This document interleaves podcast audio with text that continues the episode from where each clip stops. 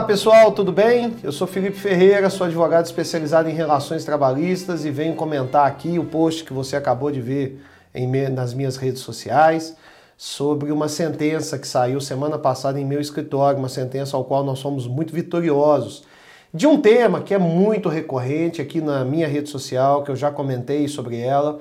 Inclusive, se você não viu, não deixe de ver, que é a respeito da exceção do artigo 62 da CLT ela tem três incisos, os incisos primeiro, segundo e terceiro. E nesse caso dessa sentença, ela trata exatamente do inciso primeiro, que é o trabalhador inserido na exceção da jornada externa, ou seja, trabalha externamente à filial, a, a, ao empreendimento físico da empresa. Contudo, neste caso, ficou é, amplamente comprovado o efetivo controle da jornada. Retomemos brevemente aqui o raciocínio, tá?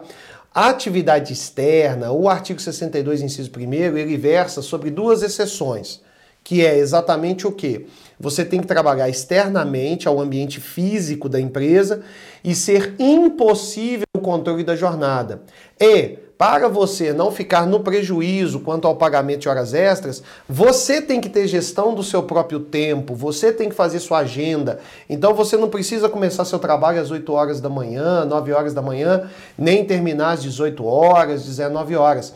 Você faz o seu horário, você é dono do seu horário, diferente do que aconteceu nesse processo. No caso em tela, esse trabalhador deixou, restou amplamente comprovado que, além dele trabalhar fisicamente no espaço físico da empresa, ele tinha jornada dele controlada, ele não, ele não tinha gestão sobre o horário dele. Muito importante. Esse processo é contra uma startup. Está sendo muito comum, pessoal, essas startups contratarem o pessoal e não dar muita atenção à legislação trabalhista. Isso tem sido muito comum. Aqui no escritório a gente patrocina várias causas nesse sentido. Então tem que ficar muito atento a isso. E outra violação legal que houve neste contrato de trabalho foi com relação ao pagamento por fora, isso mesmo. Foi convencionado entre as partes o pagamento de uma parcela fixa, um salário fixo, mais comissões. E nesse caso ele teve dois problemas. As poucas comissões que ele recebeu, ele recebeu por fora, ou seja, não foi em carteira. O que, que isso quer dizer? Todos os reflexos trabalhistas não foram pagos, como, por exemplo, incidência de FGTS, reflexo em 13º, férias, enfim, deveria ter sido computado isso nas parcelas salariais dele. E mais ainda, não só é, foi feito o pagamento por fora, como também é, não pagavam as comissões. Aonde eu quero chegar? Você que é trabalhador, que recebe remuneração fixa mais comissões, tem que ficar atento a algumas regrinhas que são básicas na legislação trabalhista. Quais são elas? Se você é comissionado, se você percebe comissões, a empresa tem que passar de forma clara, transparente, os objetivos do mês, as metas do mês. Isso mesmo, ela não pode alterar a meta no meio do caminho. E por que, que acontece muito isso? Exatamente para que, se o trabalhador, se o empregado, ele está produzindo ao ponto do atingimento de meta, ele bater a meta e receber a comissão dele. Mas se a empresa altera a meta no meio do caminho, ele não vai conseguir o atingimento da meta.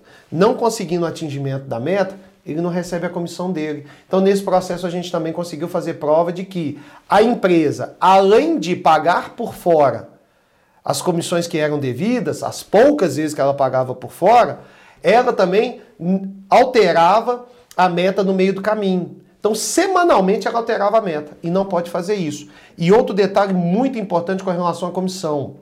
Isso, o plano de metas tem que ser enviado por e-mail. O trabalhador ele tem que ter acesso a esse plano de metas e ele tem que ter acesso à produtividade dele. Isso tem, tem, tem que estar muito claro. Não só a CLT estabelece isso, a Organização Internacional do Trabalho tem um tratado sobre isso, que a gente até utiliza nas nossas peças aqui e normalmente chama a atenção dos magistrados. Então fique atento, você que recebe comissões, a esses detalhes que é importante para você poder cobrar do patrão, cobrar do empregador. Outras coisas também que nós tivemos sucesso nesse processo foi uma equiparação salarial. Ele percebia, o nosso cliente, ele percebia um salário menor com alguém que ganhava muito mais do que ele, fazia exatamente a mesma atividade, né? E nós conseguimos ganhar também algo que eu achei muito legal, é, foi um motivo de muito orgulho para nós. Foi prometido a esse trabalhador uma premiação de 20 mil reais caso ele conseguisse atingir um objetivo muito difícil dentro da empresa. E ele conseguiu atingir e não recebeu esses 20 mil reais. Então a magistrada entendeu que nós fizemos prova e a gente conseguiu é, é, comprovar o atingimento da meta acima do que já tinha sido estabelecido e que ele fazia jus ao recebimento desses 20 mil reais. Então, pessoal, fique atento. Jornada externa tem que ser externo à filial, à agência, ao local físico de trabalho. E o mais importante, não basta somente trabalhar externamente.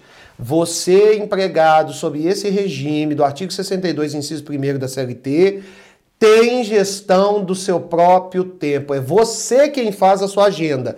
E você não pode ser cobrado por horário. Você é cobrado por produtividade. São coisas distintas. E você que percebe comissão, tem que ficar atento que a meta não pode ser alterada no decorrer do mês e os objetivos devem ser traçados logo no início do mês e devem estar estampados de forma clara, ampla, transparente. Tudo bem? Espero ter te ajudado. Tá passando por isso aí na sua empresa? Trabalha externamente, eles falam que você não faz jus a recebimento de horas extras, mas tem gente cobrando o tempo todo o horário.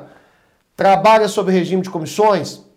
As metas não são claras? São alteradas no decorrer do mês? Contato está aqui chama para a gente poder orientar. Beleza? Fiquem bem, grande abraço, espero ter ajudado. Até mais.